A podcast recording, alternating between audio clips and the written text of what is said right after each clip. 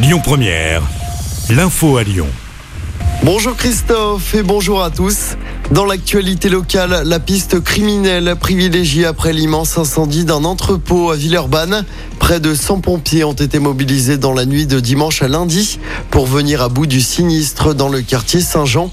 L'entrepôt d'une société spécialisée dans la distribution de produits de peinture est parti en fumée.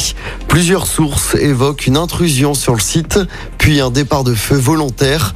Les investigations se poursuivent. Elle vise plusieurs élus, dont Gaël Perdriau. L'ancien adjoint à la ville de Saint-Étienne, Gilles Artigue, a bien déposé plainte dans l'affaire du chantage à la vidéo intime.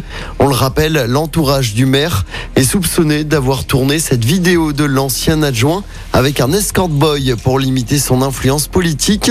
Le parquet de Saint-Étienne a demandé le dépaysement de l'affaire à Lyon afin d'éviter d'éventuels conflits d'intérêts. 12 sites de notre région retenus pour la mission du patrimoine. On l'a appris hier.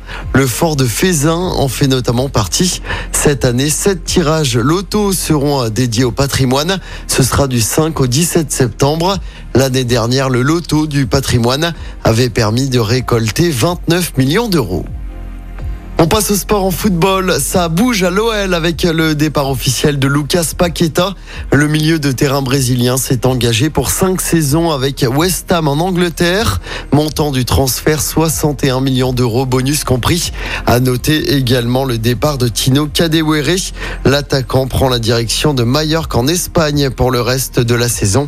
Un prêt payant avec option d'achat. Et puis en tennis, ça passe pour Caroline Garcia. Notre lyonnaise s'est qualifiée sans forcer pour le deuxième tour de l'US Open. Elle a battu la russe Ramikova en 2-7, 6-2, 6-4. Elle sera opposée à une autre russe, Kalinskaya, demain au deuxième tour de ce tournoi du Grand Chelem. Et puis on note également la qualification de Serena Williams. La future retraitée des cours s'est également qualifiée pour le deuxième tour du tournoi.